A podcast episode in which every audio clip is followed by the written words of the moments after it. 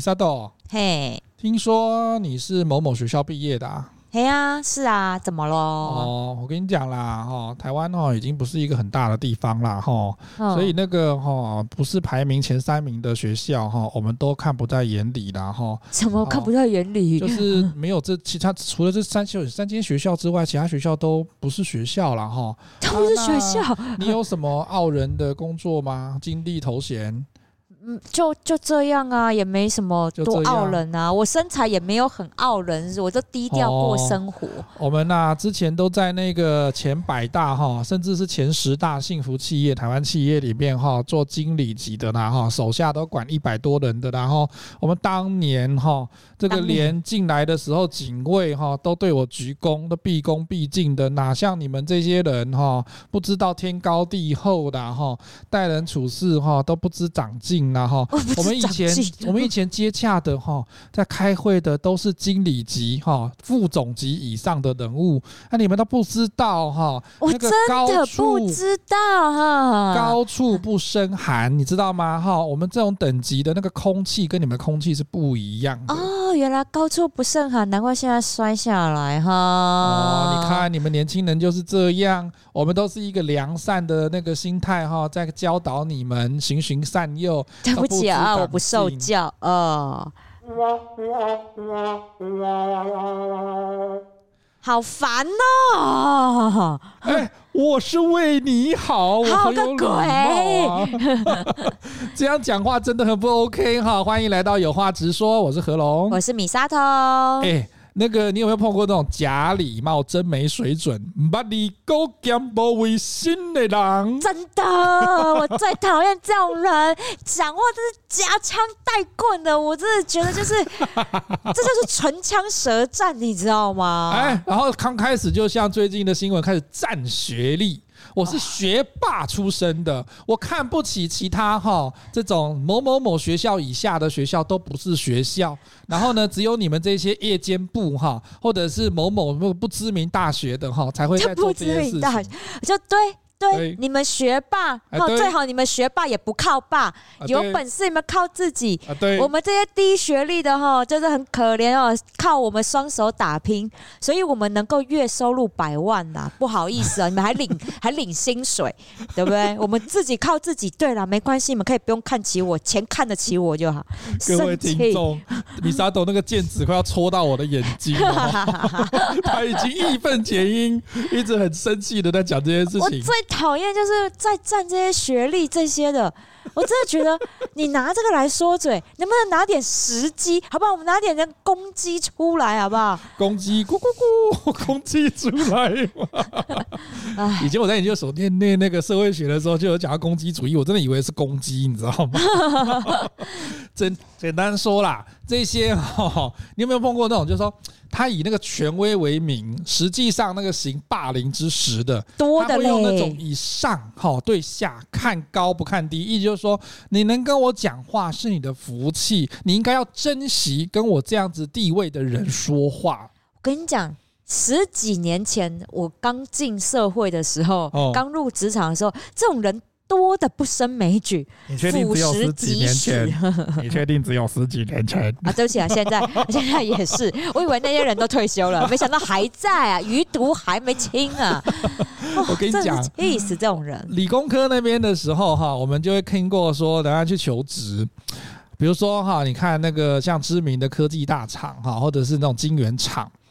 大家都知道的哪一场哈，不管是两个字还是三个字的哈，进去他们都有学长学弟的那种很明显的这种。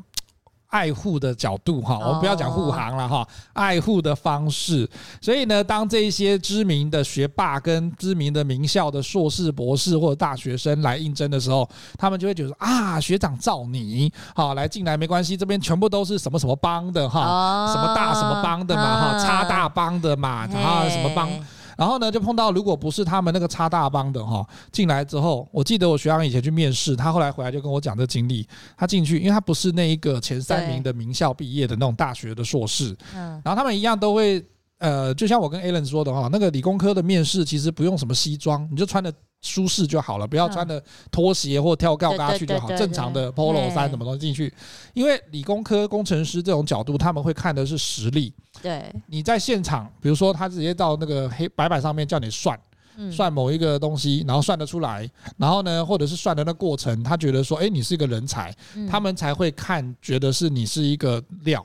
你是一个人，可是呢，如果他来的时候哈，比如说他拿了一张 A 四的那个履历，然后看一看，他看到那学校，他当然会先看学校，看到学校。我记得我学长那时候说，他们看到那张纸之后，然后就把它丢在地上，就是说什么烂学校。好讨厌哦！我学校没有前三名大学的这种理工科毕业的，但也是好学校啊，但是也是前五了哦，对啊，已经是前五了哦，硕士。然后他就把它丢在什么烂学校，然后当场就羞辱你哦，这样。可是我学校黑那个白板上面写的东西应该是没有写错，可他们就会用这种方式，因为你不是差大毕业的。对啊，哈，哎呀，好机车哦。有，所以呢，这边的话就会说，其实还是有很多人他毕业于的名校。有这种不错的学历，可是他这边的话就会用这种以用他的职位跟职权来用一个以上对下的口吻跟你讲话。可是他很厉害哦，他会在毒药的外面包糖衣。我跟你讲，这个我就要再讲一个，我之前也在我自己芳疗节目讲过的一个心理效应，嗯，叫做煤气灯效应。哦，它其实煤气灯效应是来自于一部很古老的电影，叫做《Gaslighting》。煤气灯啊，对，哎，有英文没讲错，我没有说话。这部这部电影是这样，就是里面呢是一个当时反正就是一个很漂亮的女生，就是女演员。然后呢，她演的是一个呃，她继承了大笔遗产的单身女子哦。然后有一个非常帅气的男生来跟她追求，然后跟她结婚。没想到结婚之后。他发现他的生活里面出现很多灵异现象哦，例如啊，就是东西啊，老公给我的东西叫我保管，他突然间不见，嗯，他再也找不到去哪里。对，然后呢，晚上的时候，他们家的煤气灯就会一闪一闪。为什么？对，她就觉得不对，但是她跟她老公讲这件事情，她老公说。你有事吗？你疑神疑鬼什么？没有啊，那灯哪有闪？没有啊，我东西给你，你弄丢，你是不是忘记放在哪里？对。然后这一连串很诡异的事情，几乎三不五时都发生。哦。然后她老公就开始就是说，你是不是脑袋有问题？是不是精神状况不对？对。然后营造出一种她有病，那女子有病的那种状态。好恐怖哦。对。然后就觉得说，是不是因为我老公都说没有啊？对啊。啊，就。那只有我看到，是不是真的是我闹鬼，还是怎么样？哦，一直到一个年轻的侦探，他们认识了之后，那侦探到他家里面，才揭穿这一连串的事情。为什么呢？通通都她老公搞鬼。我好像看过《玫瑰同林眼》里面也有这个剧情。对，为什么？因为。这个煤气灯效应，后来这部电影就是因为那那个老公就是为了要霸占那笔大笔遗产嘛，对，就想要把老婆弄到精神病院，他就可以拿到那笔钱。所以这个效应呢，这个手法就被后来呢一个心理学家就拿来说明一个现象，就是讲这种以权威之名行霸凌之实。对，这个霸凌也不见得一定是说肢体动作哦，不是，没有，这是精神霸凌。对，我把你弄得跟神经病一样。对，这个就是这个啊。有时候假礼貌这件事情，真没水准这件事情，他、嗯、就好像这种就是一个精神勒索，你知道吗？就是一个情绪勒索。他说我很厉害，我很强，我看不起你们这些三流学校毕业的人。对，奇怪了，我也是认真念书，我论文也没抄袭，好不好？对不对？你要来讲啊，你们这，这一集要上警语，好恐怖哦！对不起，我 明明没有十八禁要上警语，没有吗？没有，没有。OK，好，我是说是不是嘛？我们也是，啊、我们也是凭实力毕业的啊，对啊，对不对？啊，为什么要看不起所谓的学历？对对啊，而且其实哈，你在求职的时候学经历、学历这件事情啦，不是经历，学历这件事情只可以保障你的第一份工作，因为你没有一些工作的经验，对，你没有执行过专案的这一些领导的才能，或者是一些实际的案例。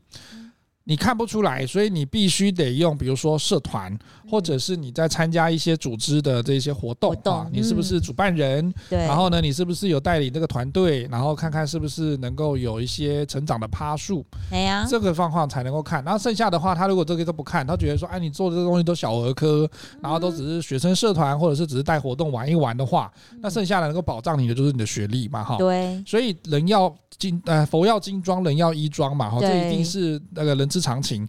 所以刚毕业的时候，的确，你的这个学霸，或者是你的这个学历。的确可以帮助你加到一点分数，然后这不会演，这是事实，这是现实的部分嘛，不然怎么有那么多人去洗洗学历嘛，对不对？对啊，就拼命要洗嘛，后来洗了两个嘛，对不对？对，我没有讲什么，像警语，像警语。可是我觉得洗学历这件事情没有错，因为大家都想要让别人，因为我们在这些比如说产业界。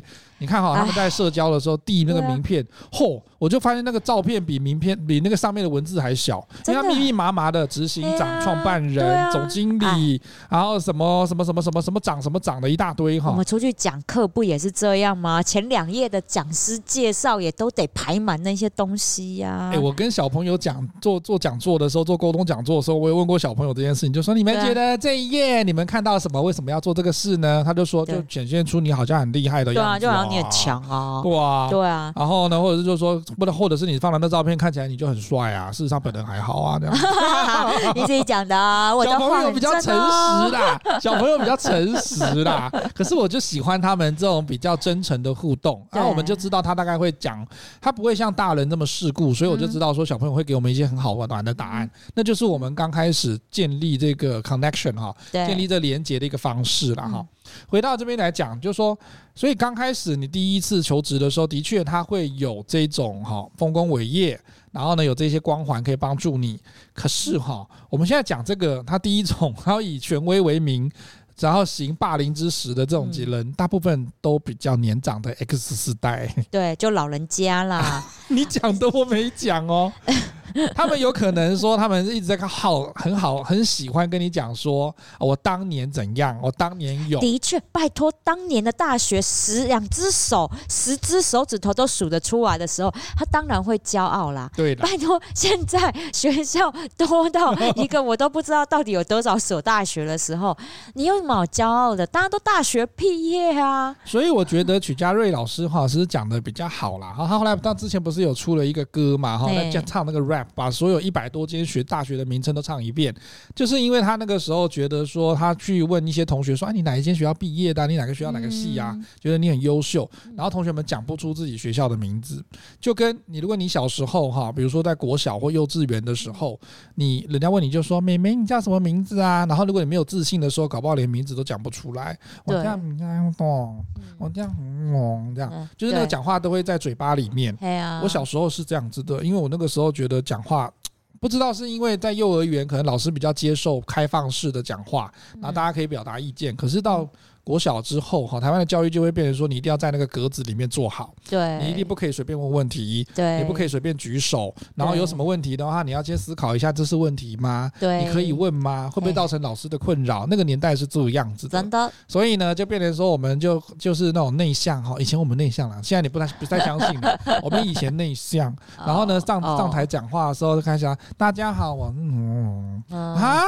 他哈的时候，你更讲不出来，对啊，很惨，对啊，所以呢，我觉得啦，哈，这一些人可能哈，如果他一直在用这些丰功伟业，然后他的当年勇，或者是他以前的学历来跟你讲说，年轻人我比你强，嗯，表示他真的很辛苦啦，对，他真的很自卑啦，因为他只剩这个可以跟你说啦。对，你怎么不讲说你最近的案子做的怎么样嘞？对啊，而且我觉得他还想要用学历去操弄一件事情，对，叫做资讯不对等。啊，对，因为他觉得我懂很多，如果这尤其是在办公室里面很常出现这样的状况，对，这用这种权威知名的这种主管，他会营造出一种资讯不对等的状况，对，我就是你听我的方式。你听我的方式做事就对了。我这么厉害，我这么强，你听我的。对。如果今天他也会养废了人才，就是因为他今天来的人都只听他的话的时候，对。我跟你讲，你他真的变一言堂。对。你又是那种乖乖的听话照做的人的时候，你哪天想开了离开这间公司，到外面几乎很难再找工作，因为你什么都不会。对，他不会教你，他只要你照着我的话做而已。嗯、对，所以他会营造出一种资讯不对等的状态，让你都听信于他。对啊，然后你就只能成为他的，你知道小跟班。对对，那你什么都不会，因为他美其名又用这种权威的方式说：“我带你。”对，你听我的，我带你。对，对他们都会用这样的方式啊带。你看，你就会觉得说，你遇到一个很好心、人比较严格的主管，嗯、他实际上什么都没有教你。对。一个东西都没有教你，你只是帮他打杂的。嗯，所以在营造出这种资讯不对等的状态的时候，他考绩，你只要呢，好，你帮他做事情做得好，你那一个年的绩效考核，他会帮你打高高一点。好像施舍的感觉。对，他施舍你哦，他真的是施舍你，他用这种方式，因为你你听他话做得很好，但你今天如果开始有反抗意识的时候，他就会把你打很低。对，因为他就用这种权威的方式来霸凌你，嗯、这种是一种用权威，就是那个叫什么？有个词，我最近才又听到，就是嗯，可以描述一下。最近不是有很多狼师吗？啊，对对对对对，那个叫什么？权势霸凌，还叫权势？就是他手上握有这些权势，然后呢，学生或者是他的下属，他不得不去遵从他对，不得不听。对，然后因为资讯不对等的关系，这些被害者他不知道他在被迫害，对，所以他才会被霸凌。他意识到说啊，原来我被霸凌的时候，他们会反抗之后，这些人就会用权威来威胁他。对，所以这个部分呢，在我觉得这个可以在别集讲一下，就是在那个权势上对下的部分。对，师生恋这件事情在台湾真的是比较难呐，哈。第一个，因为尤其是如果你在同一间学校，又是同一个系的时候，这不行。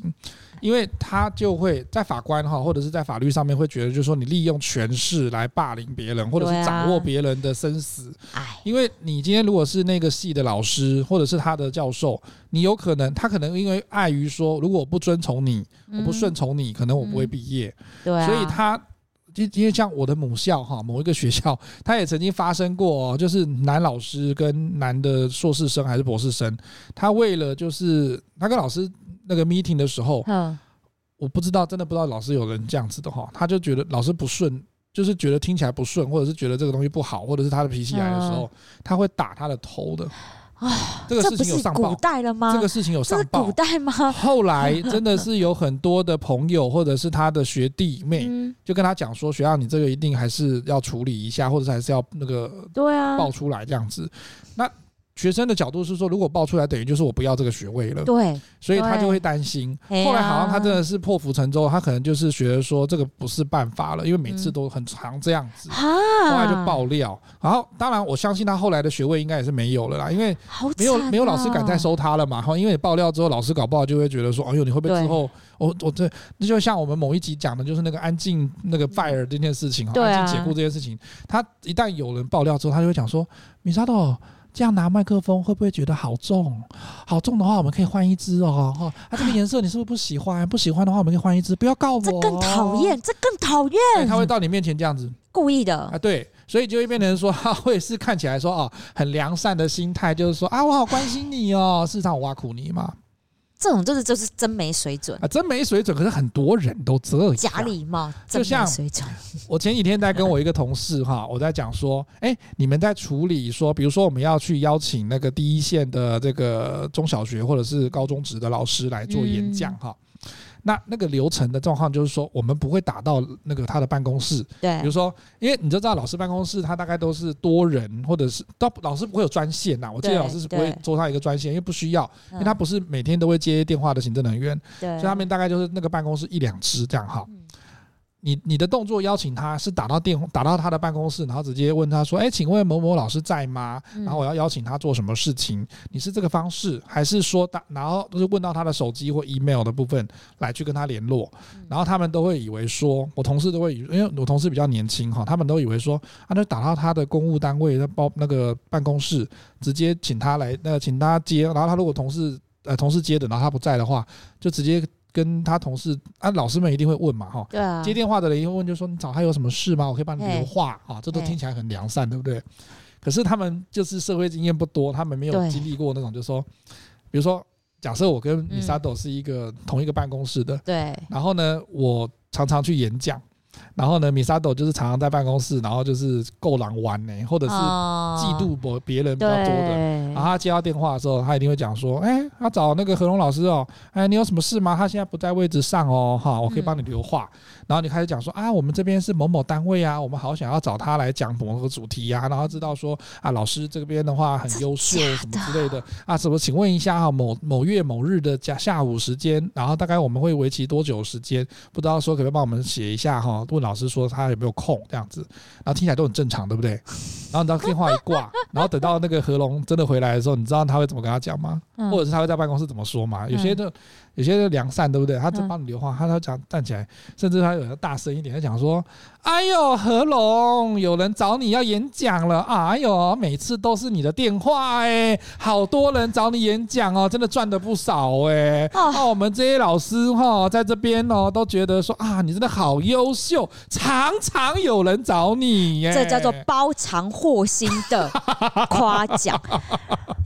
啊，没有，他他觉得他讲他，你看他听听起来，在外人听起来都。觉得说哇，你大概夸奖你，这是一种考试，这也超没礼貌啊！呃、他是那种包场获心的，真的，他就觉得就说超没礼貌、啊，你好忙哦，怪不得你常常不在，都是去演讲了，对不对？这超级没礼貌啦、啊！然后如果再贱一点的，他会再跟你讲说啊，啊，可是你们班上一次哈，在我这边，比如说他们两个如果教不同科目，对对对啊，比如同一个办公室，搞不好导师不同科目，对不对？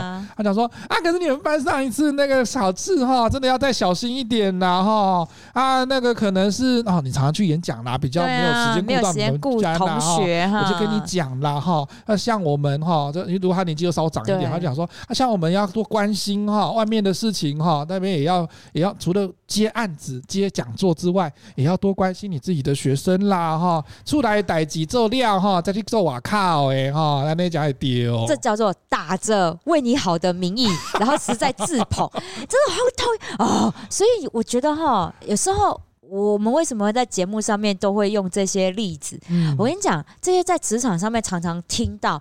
有的时候你听不懂这意思的时候，你不，你没有办法看清讲这个话的人。可是我跟你讲哈，像我那个年轻的同事，他们打电话之前，他根本不会想到说后面会有这个事情。对，所以。如果我跟你讲，然后被吃这个闷亏的这老师，他又不太好意思跟你打电话说，那个米沙豆，你之后可不可以不要打电话到我的办公室来？然后你你那个接电话的那一端的人，你会觉得就是说，为什么不行？那就是公务电话，我就在谈公务，我又不是跟你讲私事。他就会他的意思就是说，你那个生态哈，你那边里面会造成他的一个困扰。然后久了之后，他就会觉得就是说。哎呦，你怎么办？喝啦，不礼，然后不知道礼貌这件事情，啦他就会委婉的拒绝你，就说那我还是不要去好了。对啊，因为都被讲成这样了，所有人老师都在那边听。对，所以我觉得这也是哈。可是我为什么知道？你知道吗？因为我以前坐在那里面。可是不是检举我了，他不是检举我，或者是他这个也没有什么检举，因为他会来一个公文请公假。对。可是我就听过那一个生态里面的人讲这种话啦。那有的甚至在你面前考试你，这是一种哦。有的不是哦，有的是你还没回来，他就跟其他老师讲说啊，何龙啊，那那他常常看不到的，又是何龙。然后他有的甚至你在的时候，他搞不好站起来就说何龙，又是你的电话，讲。你去当讲座的啦，不赶快来讲。对对对，这个也是一种。对，好讨厌！真的觉得这种真的是哈，气都气死。可是那个不可能，你又自己人一人一支电话，对不对？所以必须得这样子。然后你又不可能守在那电话旁边，这是我的，那更明显啊，不行啊。对，所以这个真的是你在那个经验法则里面，我就会跟我的同事讲说，请你不要这样做，要不然的话你得罪人了，或者是让他尴尬了，你真的不知道为什么。对对，所以。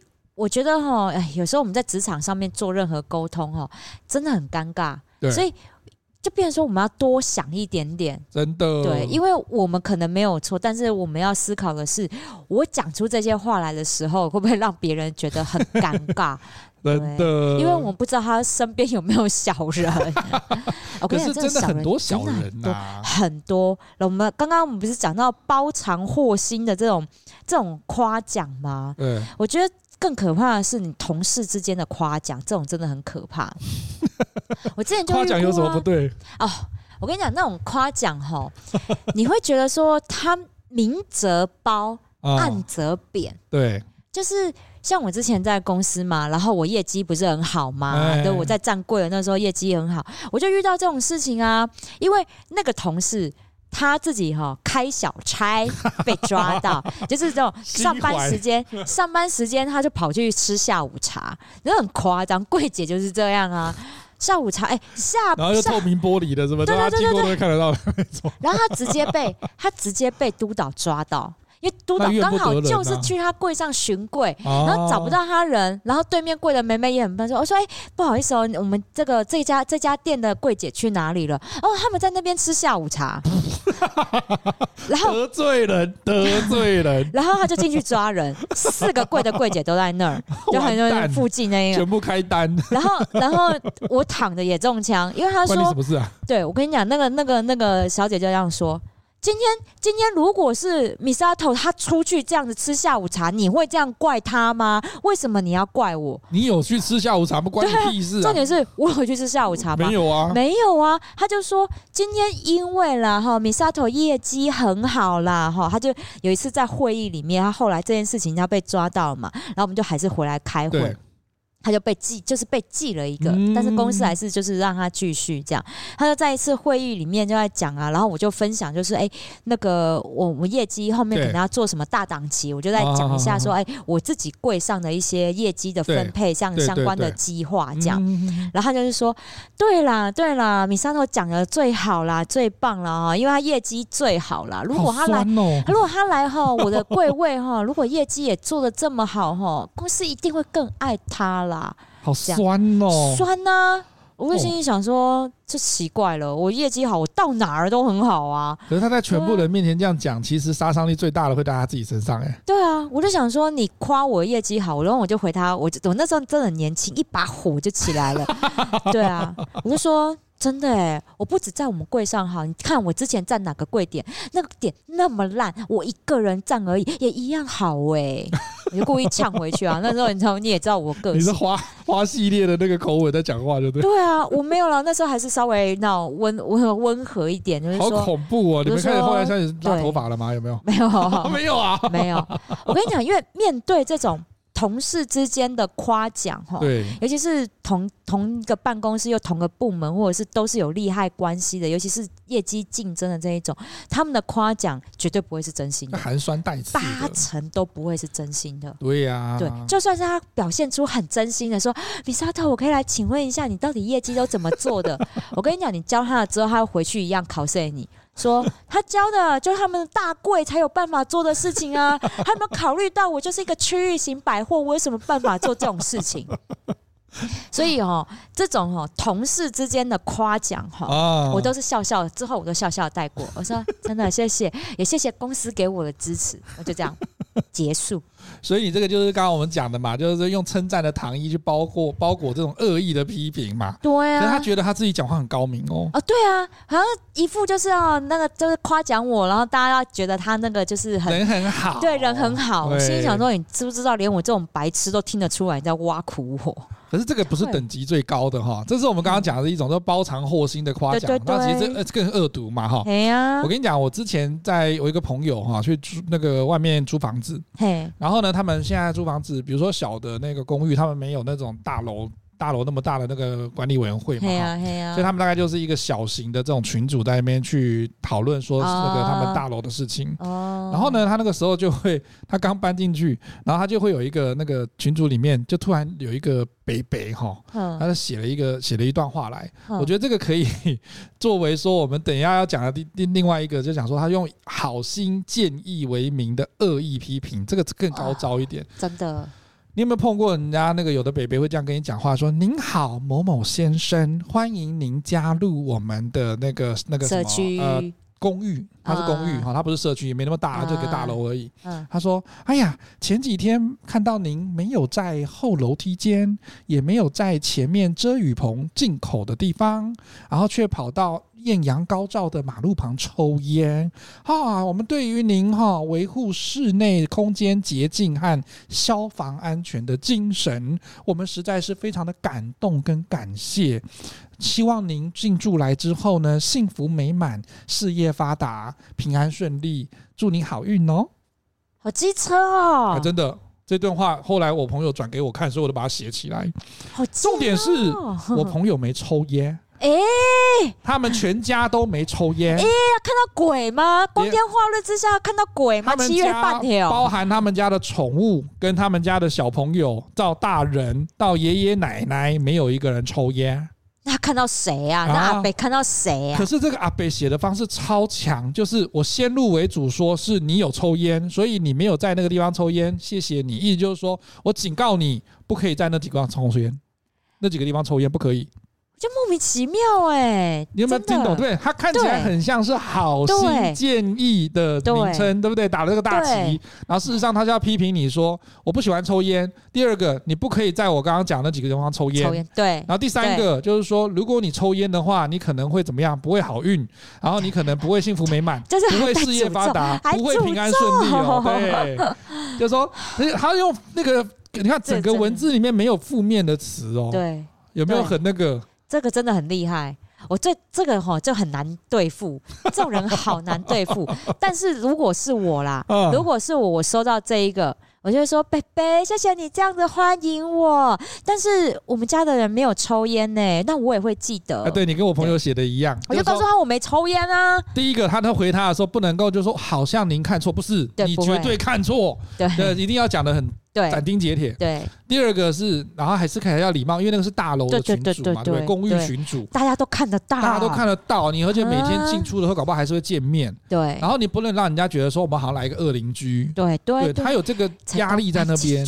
对，而且你有小孩，你有老人家，所以你怕到时候有人对你不利的时候，你住起来会不安心嘛。对。可是他这招真的很机车，你知道吗？对啊。然后呢，后来很好笑的是，我朋友跟他的房东都上去直接讲说你认错人了。嗯。他就说：“哎，不好意思，您一定是认错人了。我们全家没有人抽烟。好，先。”先斩钉截铁要讲这件事情，对，就是你一定看错。然后我朋友更贱，我朋友就是他后面不是什么幸福美满，什么事业发达。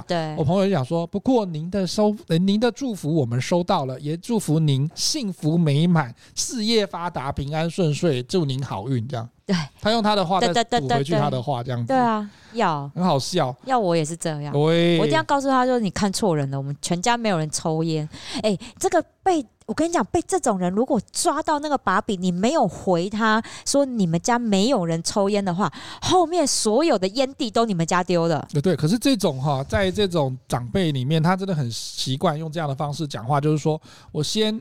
认定你入罪，对，然后呢，我也没有说是不是你，不是，他不会问，然后他也没有就说好像是你，不都不是，他就讲说就是你，然后就说，然后就直接讲说哦，可是你大概哈呃五十大板没有，不不需要到五十大板，你可以三十大板，因为你罪不轻，然后呢，我们可以让你刚来，所以我们就觉得说你很好这样。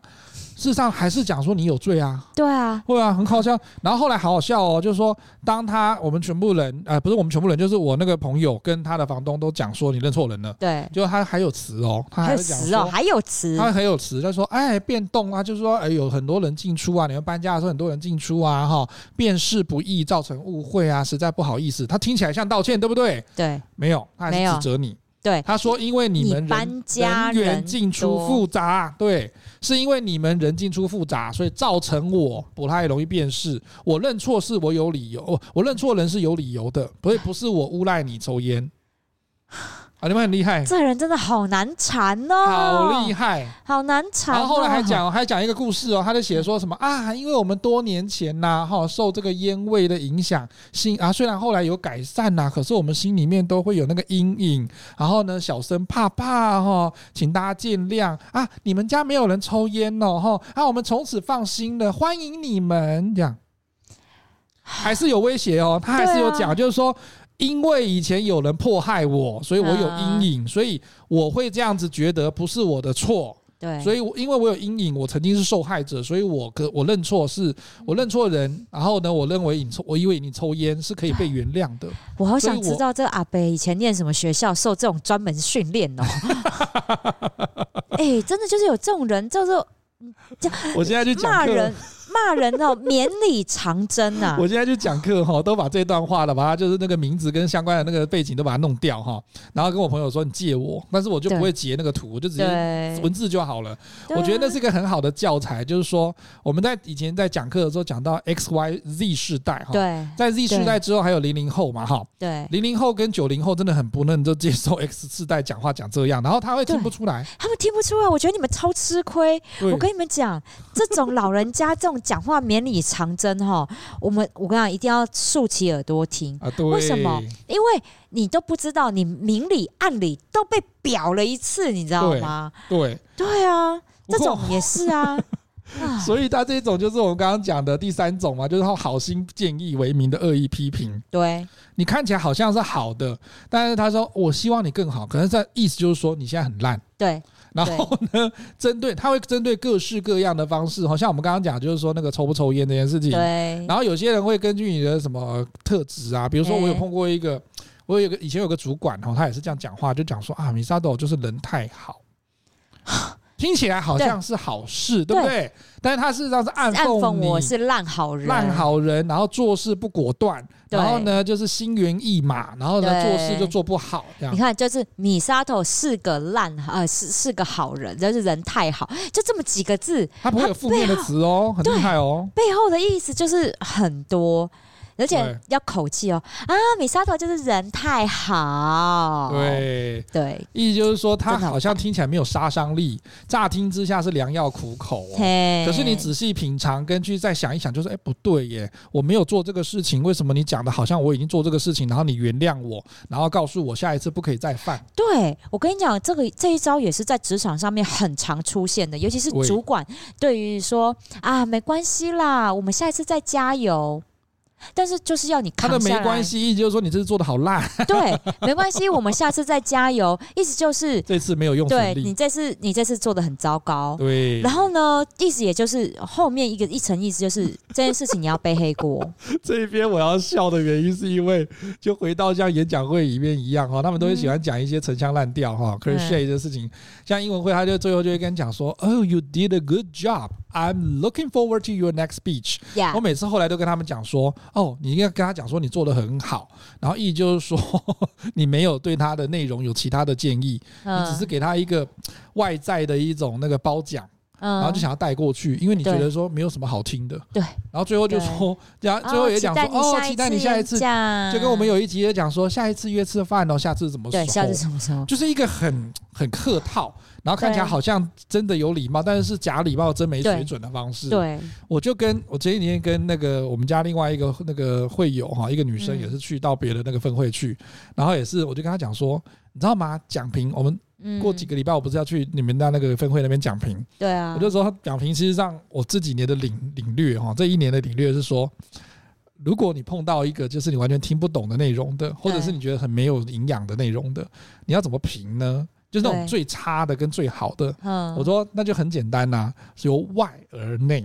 嗯，你如果真的评不出来内，请你由外开始评。对，哇，米莎总，你今天发型真的好棒哦！哈，然后那个眼神跟他那个表情都很亮，然后搭配这个麦克风哈，你看那个色泽哈，这个颜色都有区分。废话，讲了半天就是跟演讲内容无关。奇怪，你的眼睛跟你的那个 这个什么东西，连麦克风的都可以形容。当然，它还是有一些关联，然后像眼神接触或肢体动作，可是它不是核心啊，不是啊，核心应该是它的内涵，它的演讲的内。内容它的价值，它到底带给你什么影响，对不对？对。那他都没有讲这个，都在讲其他的，就讲说哦，这个眼镜你看哈，那个那个角度是非常好的，然后配合这个头发也梳得非常整齐哈，然后笑容可掬，让我们觉得他很有自信，听起来都很有理，对不对？就跟最近流行的那个肺炎，你知道吗？演讲会的大家，如果你用这一套讲评，你连区赛都过不了，而且一定不要学这一招，我如果当裁判。判我如果当裁判，我一定会给你非常低的分数。我会找他当计时员。可是你仔细听一下，我们就听二十几年了，真的有人会讲这个耶？会啊。然后我们也碰过，就是说像有些人真的评不出来，比如说你要给建议嘛，对，我们要讲到建议。如果你真的给不出建议的时候，他会讲什么？你知道吗？讲什么？比如说像我们在，比如说我们在探讨说，哎，精油的成分或者是精油的销售啊，我不懂，对不对？那我做你的讲评员，然后我就会讲说，哇。米沙多的这一篇演讲哈，真的非常的专业，让我们对精油的成分分析里面有更进一步的认识跟了解，让我们大家哈从他的这个演讲里面上了一课，非常宝贵。你看这一课在外面哈都要收三分，这样这样这样三十秒到四十五秒的时间都是废话。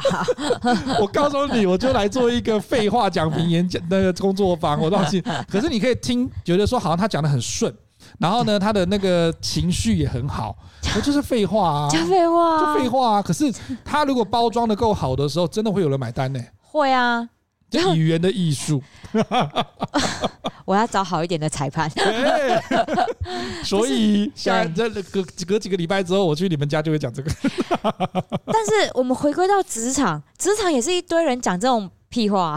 那是因为我觉得我不想伤害他，会讲的方式是说我不想伤害你，然后我也觉得在众人之下，如果这样讲你的话，你会很没面子。我想，可是我又要暗示你说你做的不好，所以就变成说你要么不是相怨，要么就是考谁啊？所以他他两个都不选呐，他直接用一个就是说，比如说你看，就记不得？对了，老板他如果不喜欢你的案子的时候，他会讲说：“米沙豆，你觉得呢？”你觉得呢，老板？